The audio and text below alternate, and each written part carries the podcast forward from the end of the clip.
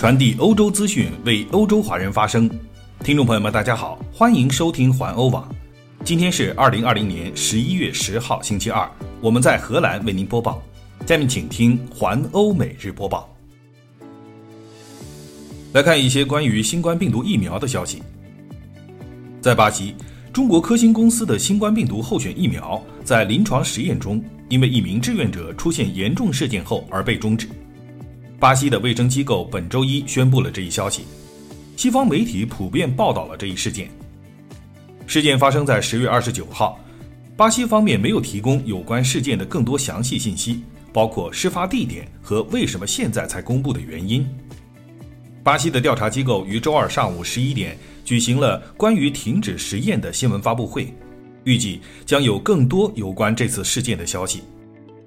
不过，调查机构的负责人在电视上说，一名参与实验者已经死亡，但是他质疑暂停实验的决定。因为实验者的死亡和疫苗无关，他说有超过一万名的参与者，总有死亡的危险，但是与疫苗没有直接的联系，因此现在不是停止实验的时候。此外，据称有关方面已经于十月二十九号报告了这名患者的死亡。荷兰记者马克贝塞姆斯发表评论称，在巴西，这是一场关于疫苗的政治战，中国疫苗是圣保罗州长的选择。而他的政治对手是总统博尔索纳罗，总统希望购买英国牛津的疫苗，谁能够率先分发成功有效的疫苗，将在政治上得分。两个人都有在2022年竞选总统的雄心壮志。欧盟消息，据欧盟消息人士透露，欧盟药品管理局正在检视美国辉瑞药厂和德国药厂 BioNTech 联手研发疫苗的安全性。但尚未收到临床的实验数据。有消息人士说，欧盟药品管理局正在批次审查好几款疫苗。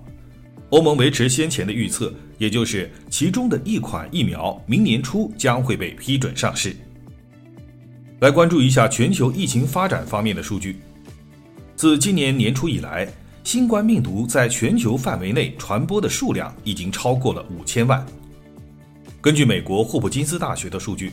美国已经确诊超过了一千万例新冠病毒感染，而成为全球感染最严重的国家。印度排名第二，感染人数超过八百五十万人。巴西则以五百六十万人排名第三，排在后面的是法国和俄罗斯。在死亡人数方面，美国也是名列前茅，在过去的几天中，每天有超过一千人死亡。目前，美国的死亡总数近二十三点八万人，其次是巴西，总共有超过十六点二万人因感染而死亡。来看另一则欧盟的消息，欧盟计划投放几千亿欧元的基金，用于帮助欧盟国家度过疫情危机。近日有消息称，这一计划通过了欧洲议会的投票，欧洲议会的财务专家已经同意。欧洲议会预算委员会中负责经济及货币的专员已经批准了该项基金。这笔总额为六千七百二十五亿欧元的基金，分别为赠款和贷款。此次欧洲议会的投票中，这一计划在总数九十六票中获得了七十三票赞成。乌克兰消息，日前，乌克兰总统泽伦斯基对新冠病毒的检测呈阳性，他宣布将在治疗期间自我隔离。他在推特上报告说，目前他的感觉良好，但需要大量的维生素。他说：“我将像大多数人一样克服新冠病毒，它终于来了。”今年夏末，乌克兰的感染数量显著增加，在该国，医生的薪资很低，医院的设备也很差，医疗保健承受着巨大的压力。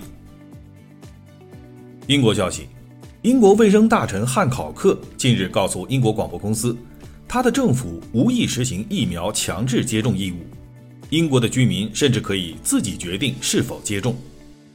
汉考克预计，英国的绝大多数人将自愿接种疫苗，弱势群体是最先接受接种的人群。从十二月初开始，政府卫生服务机构将准备好疫苗，但是汉考克强调，在政府确定疫苗是安全的之前，不会给人们接种。昨天。美国制药公司辉瑞宣布，根据初步的实验结果，他们的疫苗对这种病毒有效率为百分之九十以上。目前，全球至少有十种针对新冠病毒的疫苗正在开发中。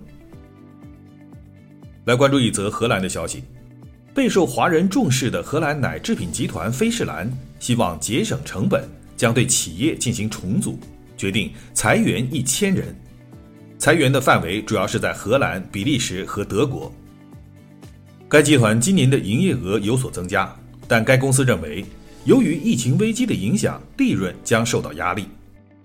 该集团首席执行官海因舒马赫表示，该公司面临一系列的打击：全球餐馆的销售受到打击，各种货币贬值，乳制品价格下跌，以及中国大陆和香港两地封锁边界等问题，都构成了打击销售的因素。菲士兰希望通过香港分公司向中国销售奶粉，但目前尚不可能。尼日利亚也是菲士兰的重要市场，但由于当地货币疲软，该国人的收入在下降。该公司原本计划一段时间以后才在节省成本上做文章，但是由于疫情危机，这一计划被提前了。另一方面，公司的高层也放弃了今年的奖金。菲士兰公司在全球拥有约两万四千名员工，其中荷兰约八千名，公司下属的农场有一万一千五百多个。来看发生在英国的一则趣闻，在英国都柏林的四位朋友显然很有兴趣能够在酒吧里一起喝啤酒，于是他们全部都全力以赴。都柏林酒吧关闭至十二月一号，但是在都柏林的机场。餐饮业通常是开放的，于是这四个人以每张九点九九欧元的价格购买了廉价的机票，办理了登机手续，经过安检，然后在餐厅中叫来了啤酒。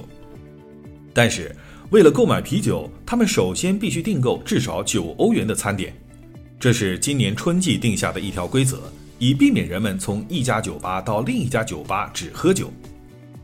但是这四个人根本没有登机的打算，只是为了喝啤酒。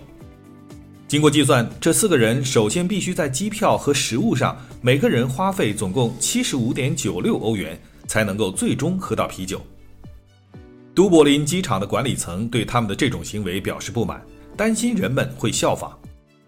一位机场的发言人告诉媒体，这四个人没有登机就离开了机场，而航班也因为他们的行为而耽误了。